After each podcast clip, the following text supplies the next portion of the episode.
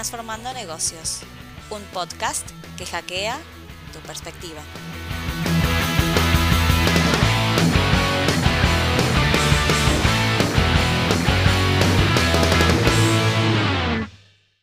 Te damos la bienvenida, estamos en un nuevo episodio de Transformando Negocios Podcast. Hoy, Flor, ¿con quién estamos? Hoy estamos con, con, Eduardo y con Arturo de Nodos, de la consultora Nodos, pero mejor que se presenten, que los tenemos acá. Bueno, Ayelén, Florencia, bueno, muchas gracias por esta invitación. Eh, yo soy Eduardo Otero Torres, coordino el área de investigaciones y de, eh, y de Data Analytics de Nodos Consultora y bueno, colombiano, viviendo hace 15 años en Buenos Aires, Argentina, y trabajando ya desde hace algún tiempo en temas de diversidad e inclusión. Muchísimas gracias.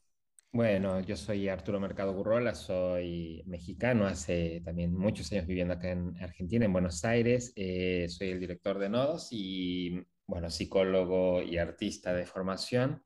Y hace algunos años acompañando a empresas en su camino de diversidad, y de inclusión yo vengo más del mundo de, de, la sociedad civil, de las ONGs, así que ya hace unos años me encontré bueno, con este proceso de, de trabajo de diversidad, equidad e inclusión en, en el mundo corporativo. Bueno, muchas gracias a los dos por estar, por este tiempo y este espacio. ¿Querés arrancar, Flor, con las preguntas?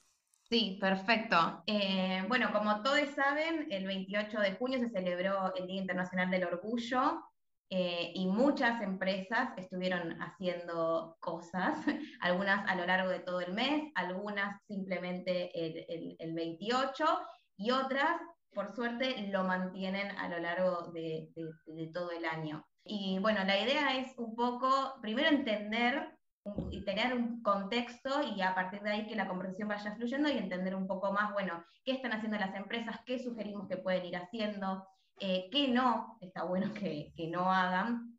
Pero bueno, primero si nos quieren contar un poco por qué celebramos o por qué se celebra el mes del orgullo. Edu, tú, tú bueno, eres nuestro experto en historia, este, en historia y movimientos. Bueno, a ver, para ser eh, lo más breve y conciso, eh, para no meterme en la historia en el movimiento, a ver, el 28 de junio se celebra, se recuerda, se conmemora las revueltas de Stonewall Inn, que se, digamos tienen ese nombre, que fue un momento, el 28 de mayo de, mil, de, mil, de, mayo, perdón, de junio de 1969, eh, tras una redada policial en un boliche o discoteca para aquellos que no, que no, están de este, no son de este país, entró, digamos, la policía a hacer una redada y fue la primera vez de mucho tiempo en el cual hubo una respuesta por parte de las personas que estaban dentro, de, dentro de, este lugar y se inició, digamos, esta re, revuelta como esta eh, eh, contra a la represión policial y a partir de ahí se empezó a celebrar desde el año siguiente a recordar como este primer momento en el cual la población LGBTIQ se para frente a la policía decirle, bueno, merecemos derechos, respeto, dignidad, y se piensa como el inicio, digamos, como el hito de el gran movimiento LGBTIQ que más que estamos viviendo hoy. Sí, y, y, yo hay algo que, que, me parece como muy interesante, también importante de recordar sobre esta fecha, que, que dos de las principales a, a, actrices de este proceso son dos mujeres trans, eh, racializadas, eh, trabajadoras sexuales en situación o, o en, en prostitución, y y fueron ellas quienes eh, fueron las más visibles, las más aguerridas. Y es interesante ver cómo muchos años después, eh, si bien son ellas quienes agarran y toman la bandera, eh, son, sigue siendo la población que menos sale eh, cuando estamos hablando de estos temas en las empresas, ¿no? Son las, es la población menos incluida, la población con mucho más este, eh, retraso en el acceso a derechos, de, a la educación, a la salud, al trabajo, ¿no? Y, y de las que sufren más discriminación. Entonces, creo que también es interesante e importante esto, ¿no? Es eh, el 28, y, y, creo que es, decimos, ¿no? El 28 de junio es un, un, una fecha de conmemoración, para algunas personas de celebración, para otros de conmemoración, pero también es para ver como todas estas grandes brechas que seguimos teniendo, ¿no? Y cómo seguimos no haciéndonos cargo como sociedad, como organizaciones, de aquellos grupos que de verdad son quienes más lo necesitan. Está buena la mención. Esto lo leí de algo que compartieron ustedes eh, desde Nodos, que compartieron el, calendario de las efemérides de, la diversidad, y, me parece como muy interesante que, lo que dicen, y yo ahí lo aprendí, como que lo, suelo replicar, es esto, ¿no? Como que estas efemérides son una oportunidad, ¿no? Esto, bueno, para preguntarnos por qué se celebra o, qué, o por qué se conmemora el mes del orgullo, qué podemos hacer, si estamos haciendo algo o no. Entonces, como entender todo eso para mí es es como una oportunidad. Así que nada, eh, celebro eso también. Bueno, tenemos más preguntas. eh, ya adentrándonos más en el mundo empresarial y, bueno, viendo las cosas que se estuvieron haciendo, la pregunta concreta es, ¿las empresas deberían hacer algo por el Día del Orgullo? Y si deberían hacerlo, ¿en qué sentido eh, tendrían que hacer algo? Porque entendemos que hay muchos niveles, ¿no? A ver, sí, ¿no? De hecho, creo que las empresas llegaron tarde a hacer algo, ¿no?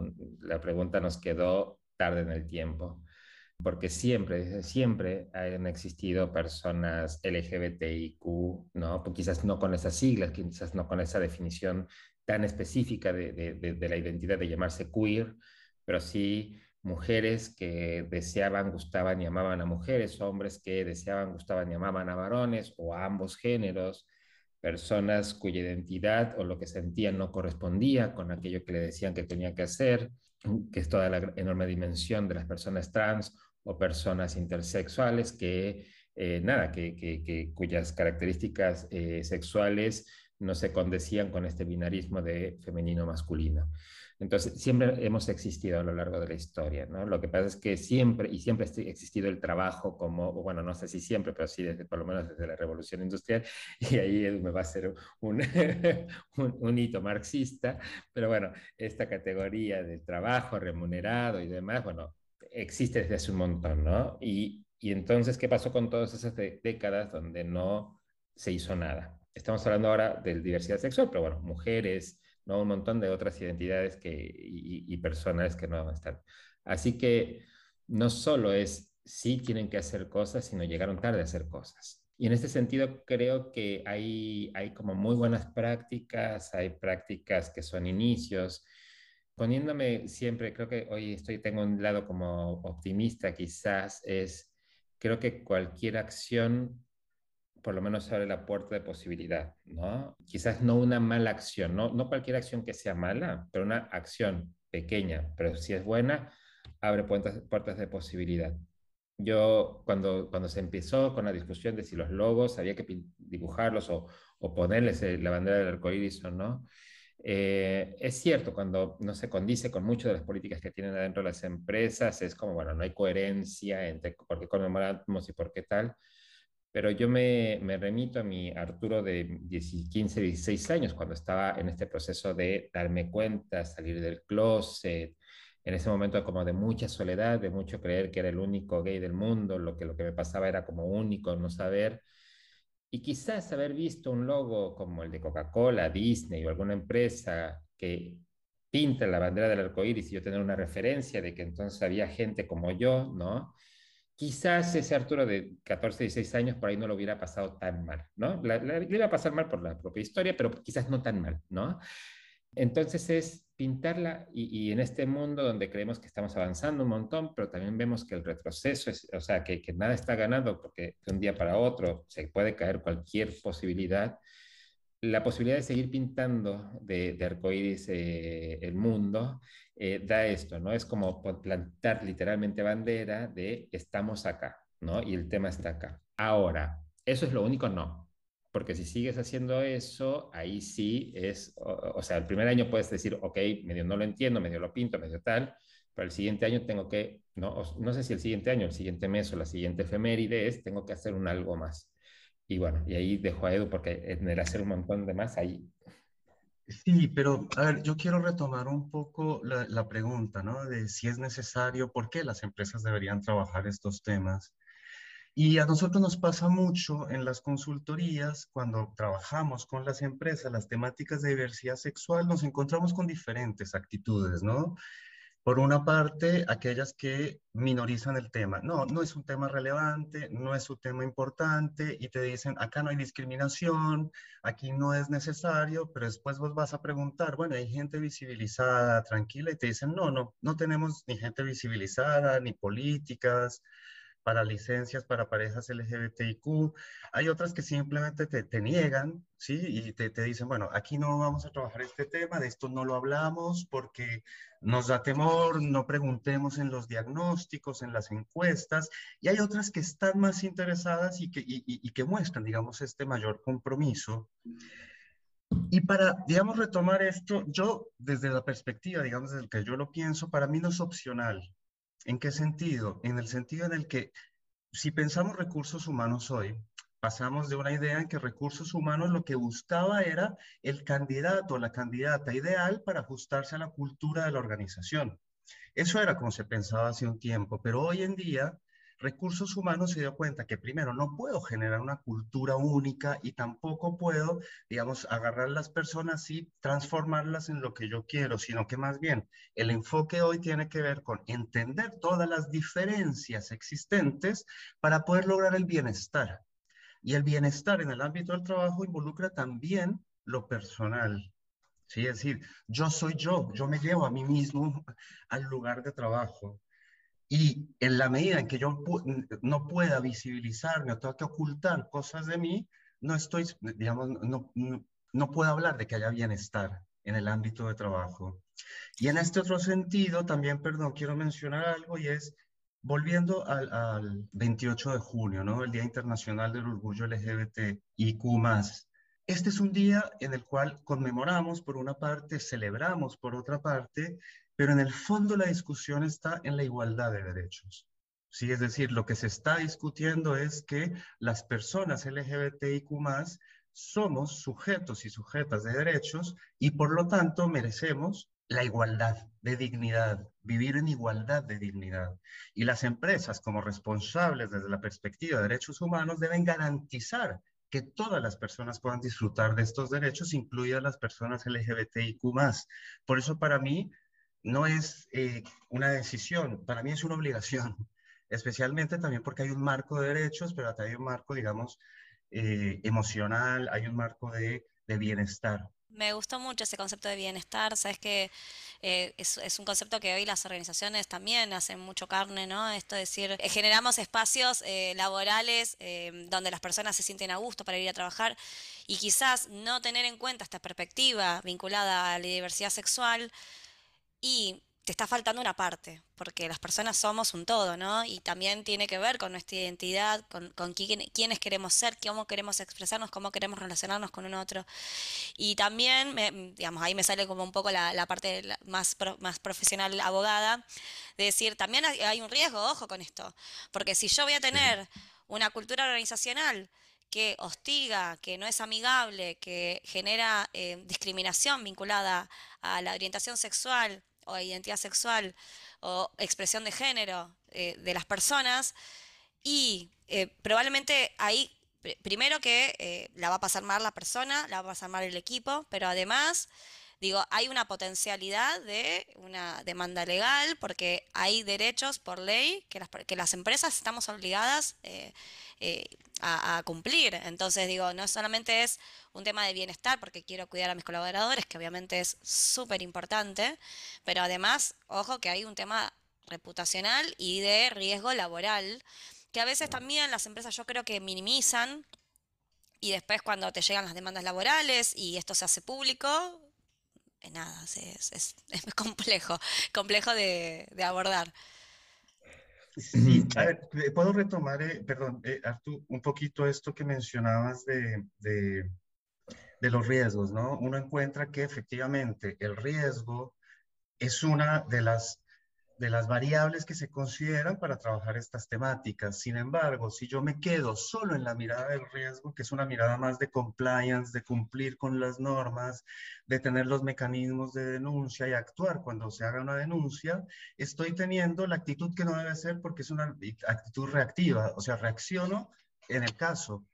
Las empresas deberían tener más bien una actitud proactiva, pasar del tema del riesgo y pensar en cómo construye una cultura organizacional abierta a la diversidad sexual, lo que implica no solo trabajar desde esta perspectiva eh, de compliance, de cumplimiento, sino también trabajar desde una perspectiva de cómo genero conciencia, cómo genero empatía, cómo genero políticas que acompañen ¿sí? Que es lo que nosotros siempre decimos en Argentina, con ley de matrimonio igualitario, ley de identidad de género, el decreto que reconoce a las personas de géneros nominarios, las empresas deben prepararse para que llegue una pareja de lesbianas a pedir una licencia de maternidad, probablemente la madre no gestante, o una pareja gay que adopta, no tiene licencias, o una persona no binaria que no encuentra en el formulario la X, se va a sentir violentada. Entonces, en ese sentido es como hacer una intervención en todos los procesos organizacionales. Hay, hay algo que siempre creo que es la atención ¿no? con la que trabajamos.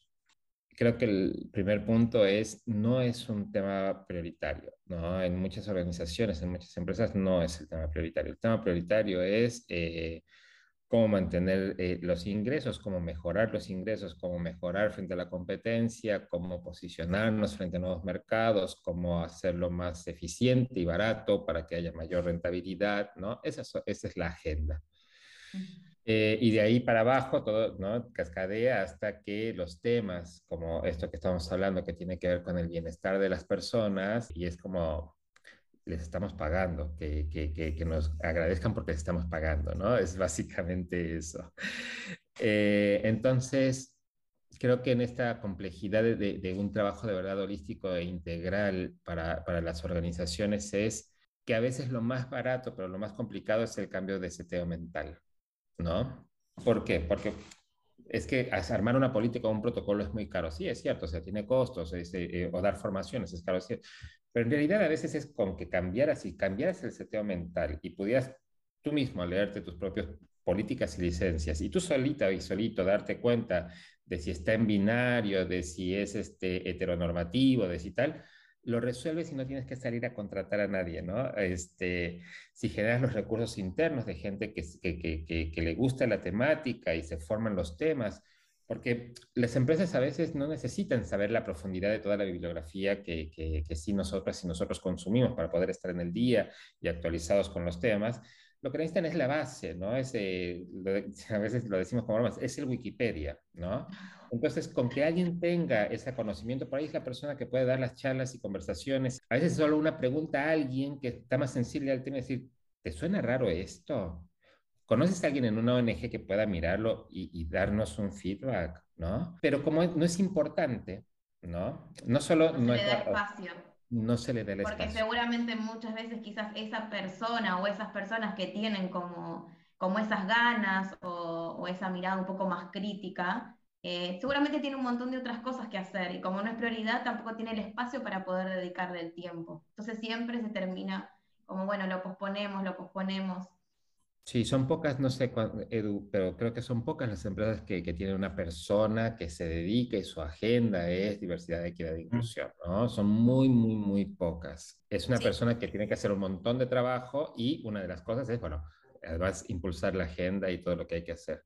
No, y, algo que, que, que, me, en esto de, de, lo que hay que hacer, porque estamos hablando del mundo interno, pero también está el mundo externo, ¿no? Yo, yo estoy angustiado por Qatar. Eh, o sea, las empresas están pintando el arco iris, salen, invierten, hacen. O sea, no, no estoy diciendo que no, no hagan cosas, pero. Y, y, las personas aliadas, ¿no? Que son apasionadas por el fútbol y, ¿no? Así es, pero la pelota no se mancha.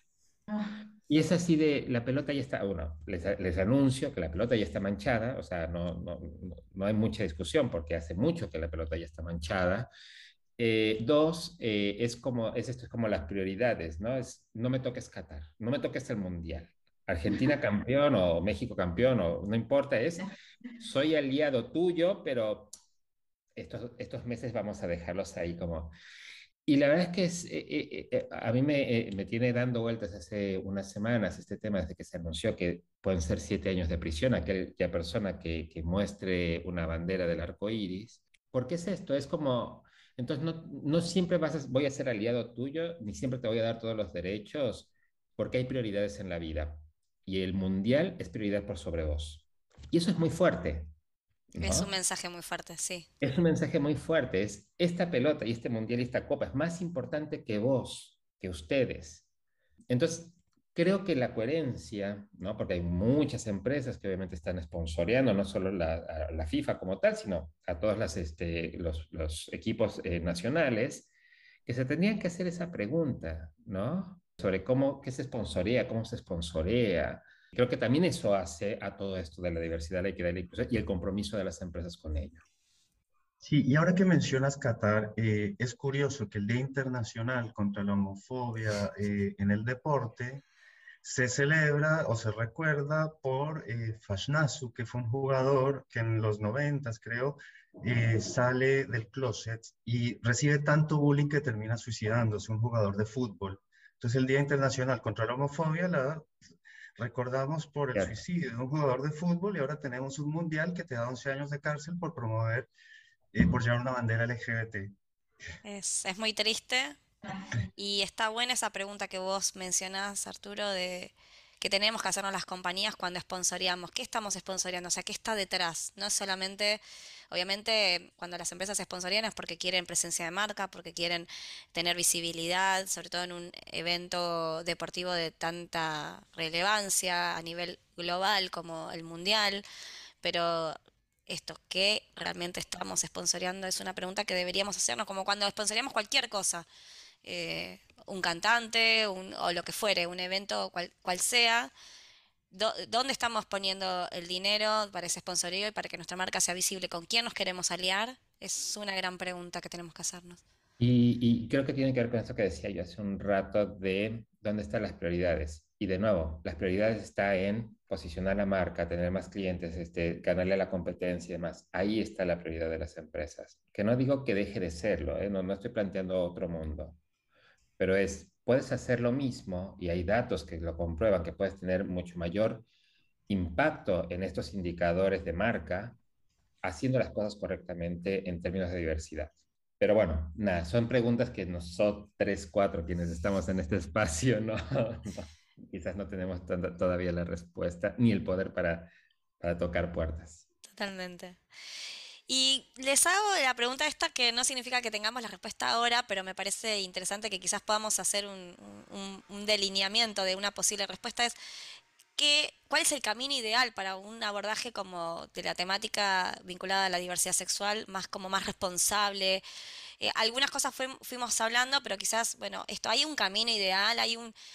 ¿Ustedes sugieren empezar por A, B, C, D o también va a depender mucho de la empresa, del estadio, del grande chica de la industria, o, o cómo, cómo, ustedes lo, lo, lo, sugieren, o, eh, sí, le sugieren abordar esta, este camino, ¿no? Si es que existe ese camino.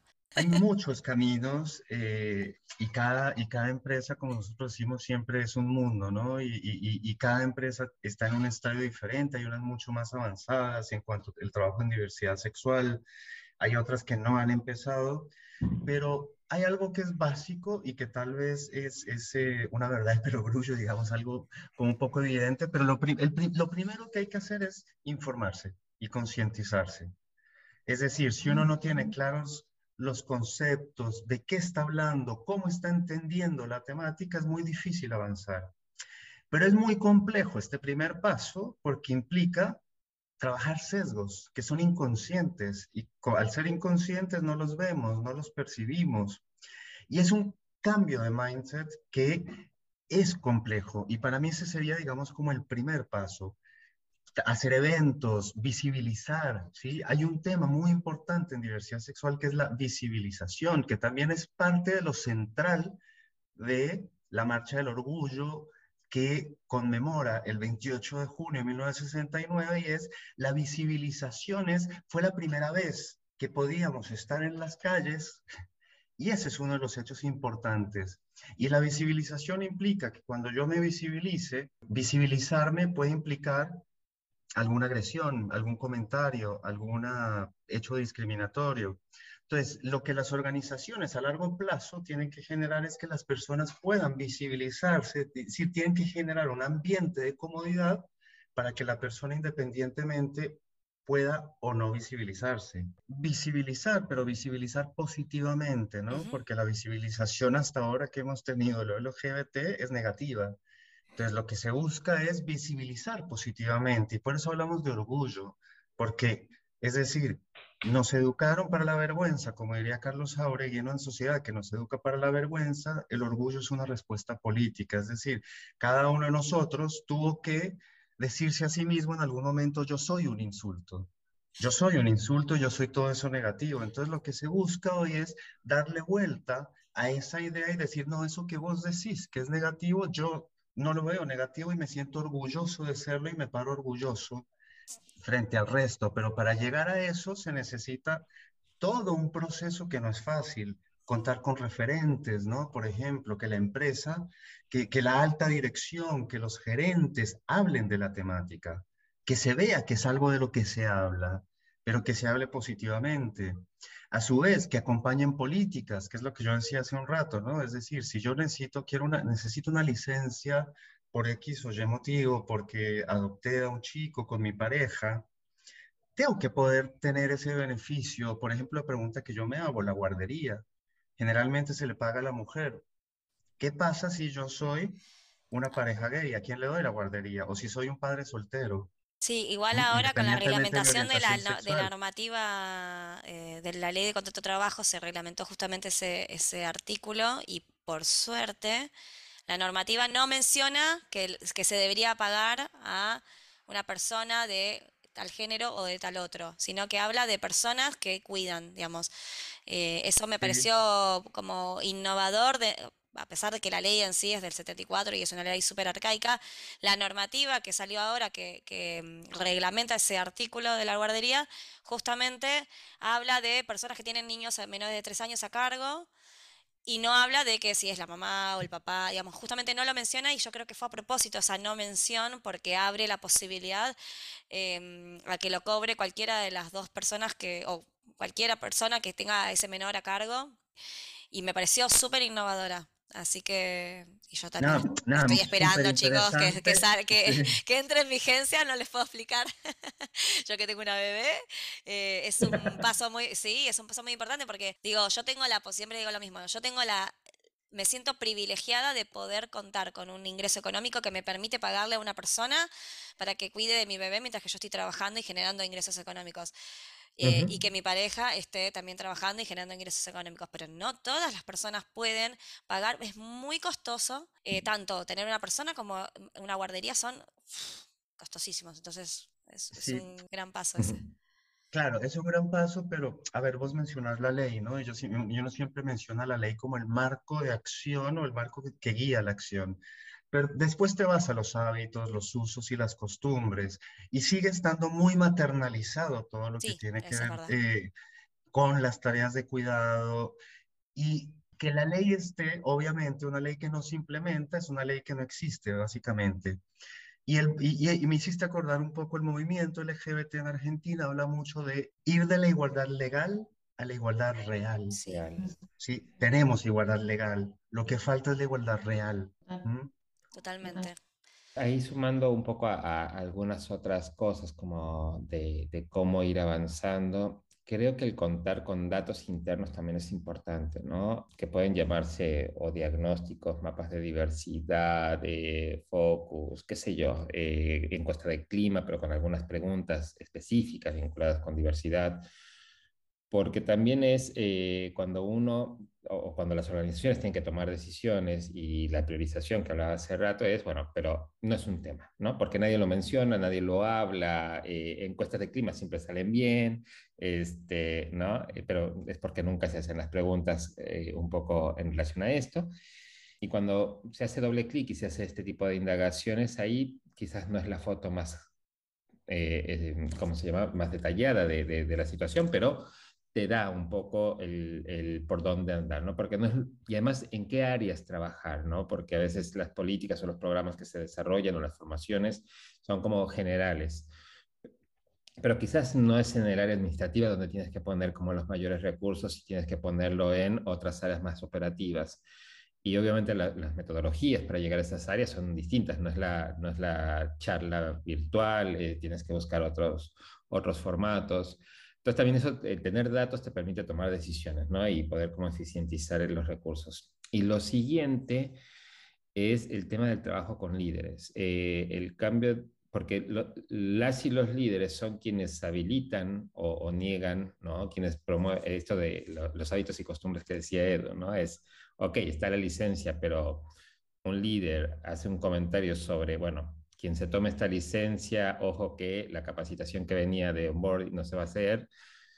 Y bueno, ¿no? hagamos reunión a las 6 de la tarde, eh, ¿no? Cuando sabes que muchas de las compañeras eh, tienen peques y a las 6 de la tarde ya no llegan al colegio o a hacer cosas que, ¿no? La, la señora que trabaja se va y demás, eh, nada. Entonces, las y los líderes son quienes van a poder cristalizar todo esto que estamos hablando son quienes pueden detener el comentario, la broma, eh, la cargada, o quienes se ríen de ello. Entonces es, es eso, ¿no? Es, em, después hay un montón de otras cosas y esos son otros pasos mucho más para dar. Em, también creo que no hay como...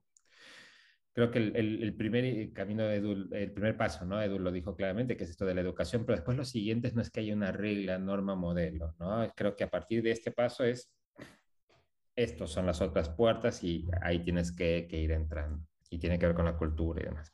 Yo tengo una pregunta que la estaba pensando ahora, eh, en realidad, que tiene que ver más con, el lenguaje, que me parece que quizás está bueno que hablemos un poco de eso, si bien nosotros vamos a hacer dentro de poco también un episodio de, de la importancia de generar contenido con perspectiva de género y obviamente ahí vamos a hablar del lenguaje inclusivo, eh, bueno, hubo todo un tema con eso, se prohibió el uso de, del lenguaje inclusivo en, las escuelas eh, de la capital.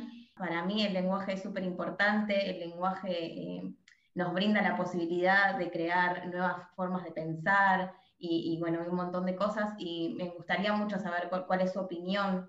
Que, no, bueno, no sé si su opinión, pero bueno, porque también es muy significativo el hecho de prohibirlo en el mes del orgullo, ¿no? Así que nada, me gustaría escuchar un poco, sí, si quieren, obviamente. Sí, es que hay un montón de, para hablar. Bueno, por suerte van a tener un capítulo sobre eso. A ver, la posición, eh, creo que, hay distintos niveles de posición, ¿no? La posición es que es esto, es el lenguaje em, inclusivo, viene a incorporar, visibilizar, incluir un montón de identidades que eh, antes no se, que no se visibilizaban ni, eran incluidas. No solo a las mujeres, porque el genérico masculino, el uso del genérico masculino a las mujeres, sino también a otras identidades. Es interesante cómo descubrimos que había un montón de formas gramaticales como ser inclusivos justo cuando aparece el lenguaje inclusivo, ¿no? O sea, esas formas gramaticales existen desde hace muchas décadas, siglos, pero justo ahora nos dimos cuenta que podíamos usarlas, ¿no?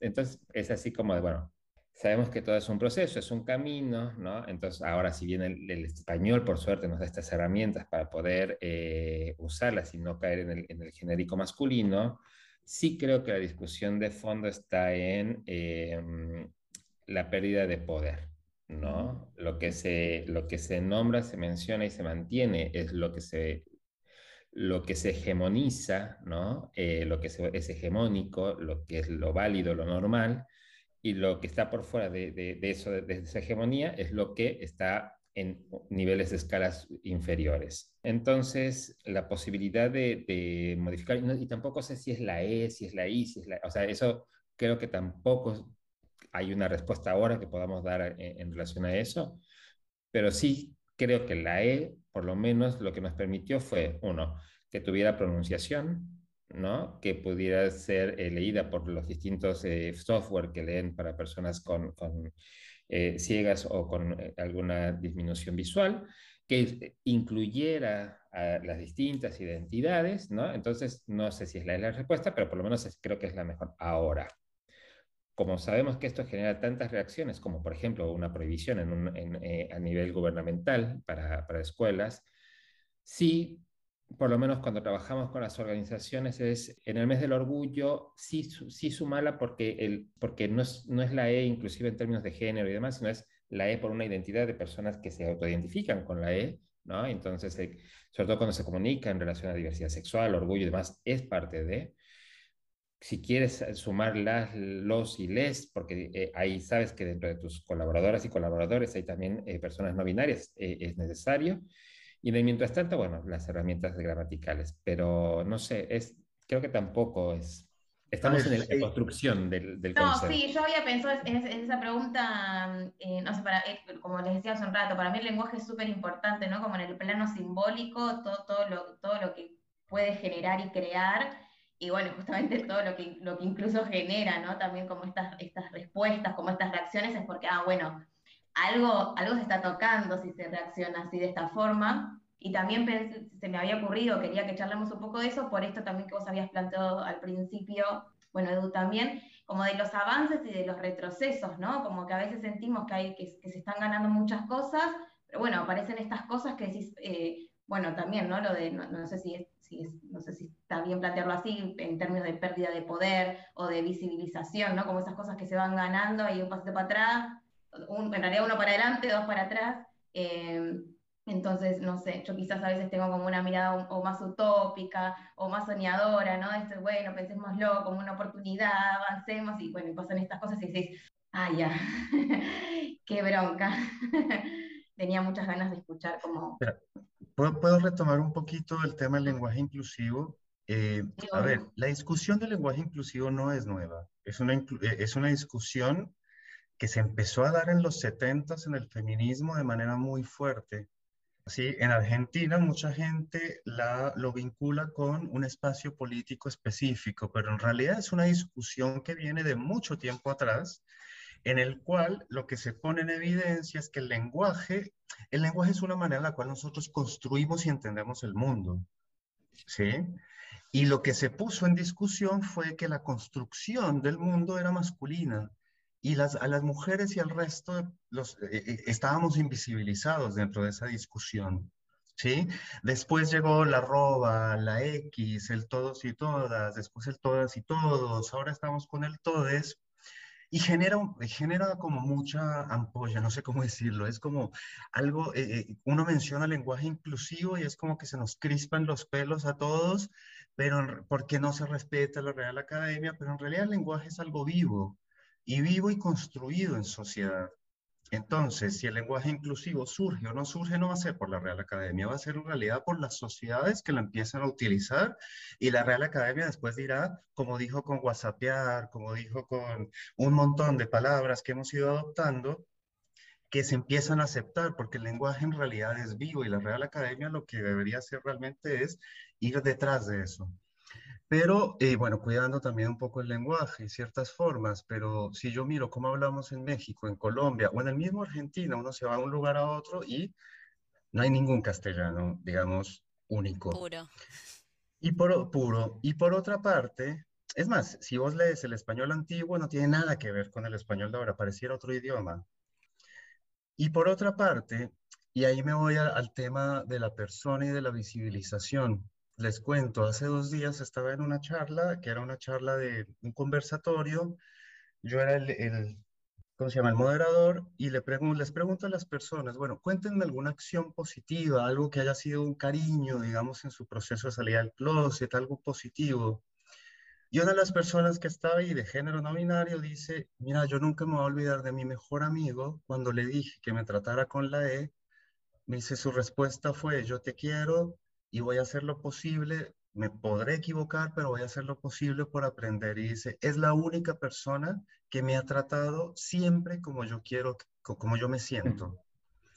Entonces también está ese, e, ese otro, digamos, es ese lado, es el yo me siento así y soy reconocido o reconocida, bueno, reconocida en este caso de esta manera. Entonces también hay que pensar en esa persona que está al otro lado.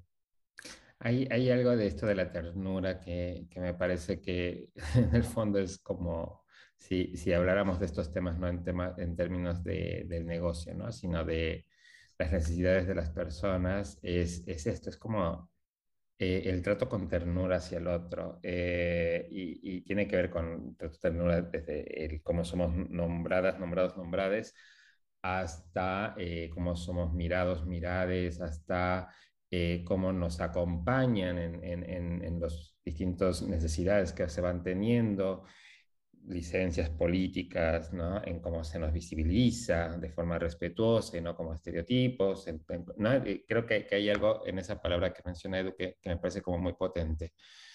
Obviamente no es una palabra que, que, le podamos hablar a los CEO así de, bueno, diversidad, equidad e inclusión es trabajar con ternura porque, claro, eh, ahí ya perdimos toda, toda, toda posibilidad, pero creo que en el fondo tiene que ver también con esto. Sí, eh, la empatía también, ¿no? Para mí es una palabra Que, que, es muy poderosa en ese sentido. Digo, entender a la otra persona, aunque sea muy distinto a mí y que no le esté pasando lo que a mí, a mí me pasa. Pero te entiendo, quizás no comparto, pero te entiendo y te respeto desde ese lugar. Y el respeto también es otra palabra que para mí es bastante poderosa en este sentido. Hablando de respeto y hablando de datos, perdón, Flor, querías no, no, quería agregar que, a veces eh, muchas de las cosas quizás como que intento reforzar eh, con, esto puntualmente es, todas las personas merecemos respeto, o sea, más allá de nuestra identidad de género, de nuestra orientación sexual, de nuestra expresión de género, como es una cuestión, de, no sé, de personas, de derechos humanos. sí, como no, nada, eso. Y nada, ahora preguntaba ella, perdón, pero yo estoy como súper, no sé, me generó también mucha ternura esta charla, como emocionada, siento que aprendí también un montón, así que nada, gracias por eso. Bueno, la idea es ir cerrando, pero no me quería ir, no nos queríamos ir con Flor sin preguntarles, sabemos que ustedes hicieron un estudio vinculado a temas de discriminación, que un poco va a cerrar toda esta conversación porque hablamos, ¿no? De, eh, bueno, porque celebramos, porque es importante la visibilización, qué pasa en las organizaciones, los datos que dijeron ustedes que eran importantes, esto de la empatía, bueno, entender cómo están eh, las, las personas dentro de las organizaciones. ¿Qué pasó en ese estudio? Si tienen para compartirnos algunos datos o hallazgos que hayan sentido que son relevantes o que no, que no son, eh, eh, perdón, no que no son relevantes, sino que no son novedosos, quizás para los que estamos en este mundo, pero sí confirma suposiciones que veníamos teniendo, ¿no? Entonces, si mm. quieren ir por ese lado.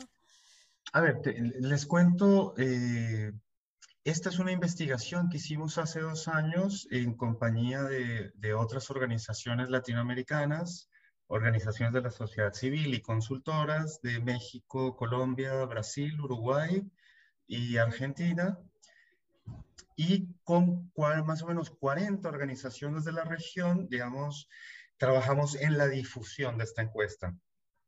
Así que es una encuesta que llegó a toda Latinoamérica a través de redes sociales para personas, era exclusivamente dirigida a personas LGBTIQ que estuviesen trabajando.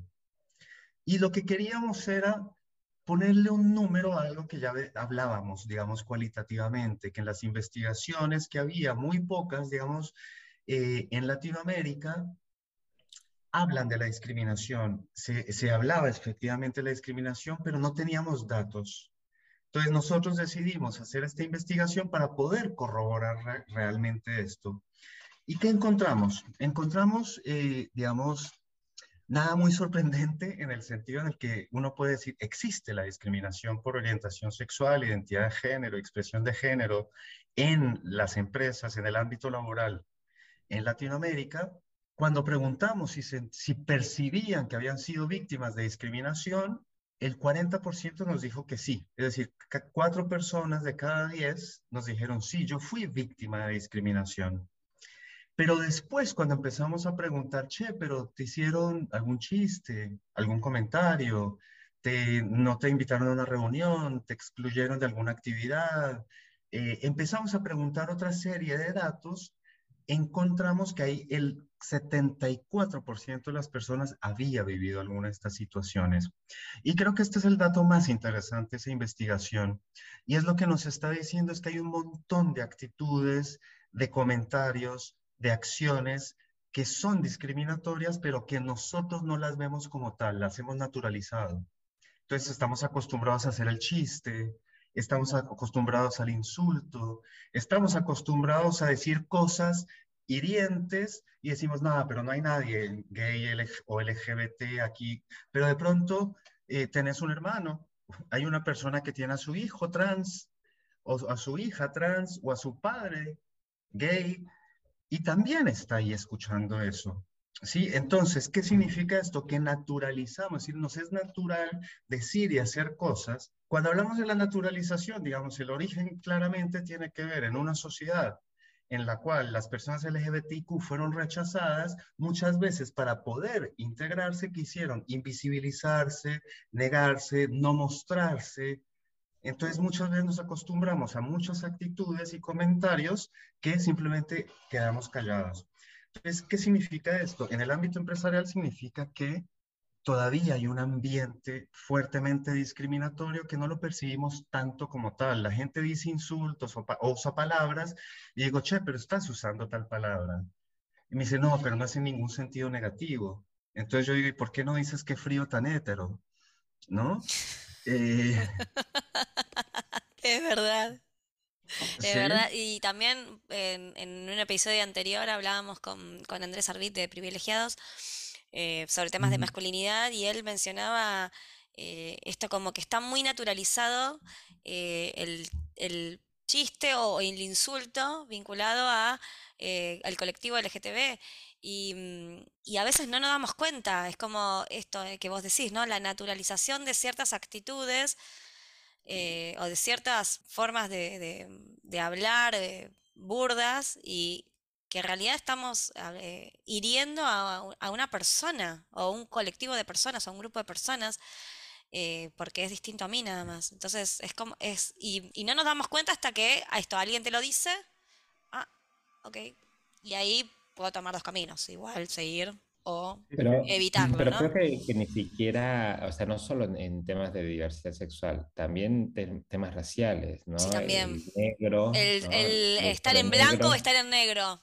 Eh, eh, también eh, era el tema de, lo, había escuchado en una charla y me, incluso yo, que, pienso que soy una persona que está familiarizada con la temática, dije, ah, no puedo decir más, estoy en blanco, estoy en negro. Estoy, tengo un trabajo formal o tengo un trabajo informal, estoy registrada o no estoy registrada, pero no puedo hablar en esos términos porque estoy diciendo que el negro es malo y que el, que el blanco es bueno. No, es como... Pero hay, hay, hay muchas, naturalización. Brujería blanca, brujería negra, em, eh, eso, es, eh, eso es de negros. Y, y, eso, vinculado con la investigación, eh, hicimos un cruce interseccional. Es decir, aquellas personas que eran parte de la diversidad sexual y además tenían o se identificaban como personas o descendientes de pueblos indígenas o pertenecientes a pueblos indígenas y personas afro. Y el número, el, inicial, este que decía Edu, del promedio, que era el 40, que era, no me acuerdo si era 36-37%, aumentaba a un 47% de vivencias de discriminación. Es decir, las personas racializadas eh, en pueblos indígenas y afro sufren más discriminación, ¿no? Y en personas con discapacidad, que también pertenecían a las personas LGBT, el 52%.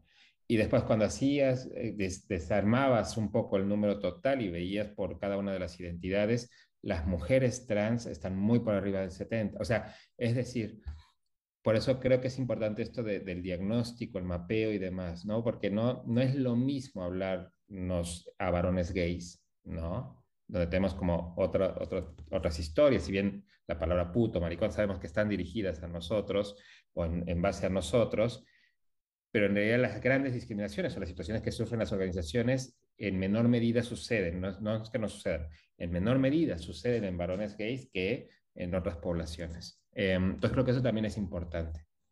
Sí, sí, y ese es como uno de los segundos, eh, eh, como el segundo hallazgo importante, que es eh, confirmar esto, ¿no? Cuando vos diferencias entre LGBTI más, te vas a encontrar que las personas que sufren menos discriminación son los gays, están por debajo del promedio, y las que mayor discriminación sufren en el trabajo son las mujeres trans.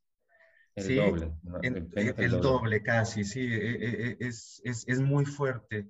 Sí, las lesbianas viven mayor discriminación que los gays, las personas bisexuales también. Eh, entonces, ahí es importante las letras, ¿no? Porque cada letra es un mundo y cada letra requiere también una manera diferente de aproximación, ¿no? Porque cuando hablamos de la población LGB, lesbianas, gays y bisexuales, por lo general somos personas que ingresamos al ámbito laboral. La problemática está en los vínculos, en las relaciones sociales, en, en la comodidad que tengo yo en el lugar de trabajo. Pero con las personas trans lo que sucede es que la mayoría, pero la gran, gran, gran mayoría, está fuera del mercado formal laboral. Sí, de hecho más del 70%, el 70% ni siquiera accedió a una entrevista laboral. Es, o sea, ni siquiera pudo dar el primer paso. 80% de mujeres trans en situación de prostitución o trabajo sexual, ¿sí? El 60% de los varones trans en informalidad laboral. Entonces ahí la problemática es otra. ¿sí? La empresa puede ir a trabajar a generar empleabilidad en estas, en estas poblaciones, desarrollar programas específicos de inclusión laboral. ¿sí? Entonces, en este sentido, hay que pensar que diversidad sexual no es una cosa, es un paraguas amplio que requiere una mirada amplia. Y solo una cosita que se me olvidaba decir, ¿no? Porque aquí estábamos hablando básicamente de un contexto donde hay leyes. ¿Qué pasa en un país donde una empresa mm está trabajando y no hay leyes, no hay ley de matrimonio igualitario, no hay ley de identidad de género. Y muchas veces lo que hacen las empresas es garantizar internamente y con recursos propios, por ejemplo, el, seguro de salud de la pareja, ¿sí? Sin necesariamente casarse, sino bueno, que, que la discusión del matrimonio igualitario era esa, era hay familias, reconozcamos las familias. Entonces, la empresa puede reconocer estos derechos, puede acompañar a las personas trans, por ejemplo. Eh, hay empresas que están empezando a acompañarlas económicamente en los procesos de, eh, de hormonización o en, las intervenciones quirúrgicas corporales. Aquí en Argentina está garantizado por la ley, por el plan médico obligatorio. Pero bueno, ¿qué hago en esos otros países? Así que bueno, la idea es, eh, es esa, ¿no? Es pensar también en este contexto y empezar las diferentes herramientas que puedo generar para las diferentes eh, grupos. Buenísimo. Súper interesante todo lo que cuentan. No sé, Flor, vos si tenés algo más. Yo me quedaría hablando un montón porque me encanta también seguir aprendiendo, em, yo también cuestionando y súper interesante. Lo único que quizás me gustaría, como para ir cerrando, destacar algunas cositas de que, estuvieron diciendo que, que, me parecieron muy lindas. Esto de seguir pintando de arcoíris el mundo, cuando hablamos de, bienestar, eh, si tengo que ocultar lo que soy, no hay bienestar, y, la importancia de, revisar dónde están las prioridades de las, empresas, y, como decían, puedes seguir haciendo lo que estás haciendo, pero eh, haciendo las cosas correctas en términos de diversidad, como eso también me pareció todo muy interesante y quería como destacarlo. Así que muchas gracias. Eh, bueno, agradecemos a Eduardo y a Arturo de Nodos por esta interesante conversación que tuvimos. Y me gustaría, Flor, que puedas hacernos un resumen de lo conversado y también presentar a, el siguiente invitado que, que tenemos antes de hacer el cierre de este episodio. Hablamos de la importancia que tiene que las empresas aborden estos temas. Entre todas las cosas que hablamos con Arturo y con Eduardo, pudimos reflexionar sobre cuáles son las cosas que es importante que las empresas hagan, pero como siempre es importante que lo que se haga se mida. Entonces, eh, ahora les vamos a compartir eh, algo que nos cuenta Esteban de Equidad AR sobre una herramienta de medición. Hola, soy Esteban Paulón, director ejecutivo del Instituto de Políticas Públicas LGBT. Argentina es uno de los países más avanzados en materia de derechos eh, para la diversidad sexual, para el colectivo de lesbianas, gays, bisexuales, trans e intersex. Sin embargo, más allá de todas esas leyes que se han conquistado, siempre decimos que ninguna ley automáticamente genera la igualdad o termina con la discriminación. Eso tiene que ver con prácticas y políticas que se implementen en distintos ámbitos, justamente buscando combatir y eliminar la discriminación. En ese sentido, uno de los espacios importantes, relevantes, en los cuales en los últimos años se ha trabajado más fuertemente para combatir la discriminación, la exclusión, para evitar sesgos que hacen que algunas personas no puedan acceder, es el ámbito laboral. En ese sentido, hay distintas iniciativas que buscan junto al sector privado, al sector corporativo, generar prácticas y políticas que permitan que cualquier persona, independientemente de su orientación sexual o su identidad de género, pueda desarrollar su propio proyecto de vida, en este caso laboral. El espacio laboral es muy importante, es un espacio donde pasamos muchísimas horas del día, donde generamos vínculos, lazos, donde en el marco de estas sociedades en las que vivimos se juega buena parte de la posibilidad de realmente tener un proyecto de vida pleno y, estar inserto, ¿no? Inserto no solo económicamente por el salario, sino también en materia de seguridad social, incluso también todo lo que tiene que ver con los sistemas de, pensiones y jubilaciones. El trabajo ordena nuestra vida, ordena nuestros vínculos, ordena nuestro devenir cotidiano. En ese sentido, desde el Instituto de Políticas Públicas LGBT, sabiendo de la importancia que tiene la inclusión y que se puedan construir espacios laborales abiertos a la diversidad, es que impulsamos en conjunto con Human Rights Campaign Foundation de Estados Unidos el índice Equidad AR, que es una herramienta que existe en distintos países de América Latina y, eh, y, en Estados Unidos y en esa herramienta se miden las prácticas y políticas en materia de diversidad e inclusión, se genera un índice que eh, establece cuáles son las compañías que mejores herramientas han desarrollado para poder eh, llevar adelante lo que tiene que ver con la inclusión y eh, también obviamente destaca las buenas prácticas que se que se puedan llevar adelante en el ámbito corporativo. En ese sentido, durante el mes de julio vamos a estar dando a conocer nuestro primer reporte global, HRC Equidad AR, que va a, sobre la base de 54 compañías que han participado, distinguir aquellas que tienen las mejores políticas y prácticas en nuestro país y aquellas que tal vez este primer año no lleguen a, conseguir la certificación, será también un incentivo y se les va a entregar un análisis de cuáles son sus políticas y sus prácticas y hacia dónde deberán orientar las acciones para mejorar y para generar espacios laborales abiertos e inclusivos.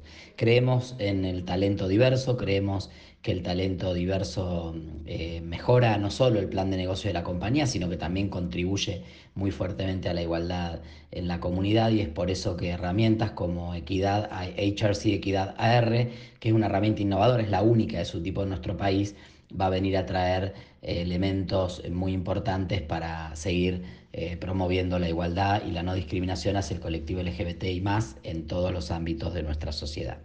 Estamos terminando un nuevo episodio de Transformando Negocios Podcast en el que nos preguntamos sobre la importancia que tiene que las empresas aborden estos temas. Agradecemos la participación de Eduardo y de Arturo de Nuevos Consultora y también de Esteban de Equidad AR. Esperamos que les haya gustado. Si les gustó, si les sirve para aprender, para reflexionar, eh, los, las y les invitamos a compartirlo y por supuesto nos encontramos en el próximo episodio. Gracias por escucharnos. Si te gustó este episodio y querés sumarte a la conversación, seguinos en nuestras redes sociales. Nos encontrás en Instagram como Transformando Negocios Podcast y también estamos en LinkedIn. Somos Ayelen González y Florencia Dima. Seguinos también en YouTube, donde compartimos estos capítulos grabados y subtitulados para que nadie se quede fuera de la información. Suscríbete y compártelo. Te esperamos en el próximo episodio.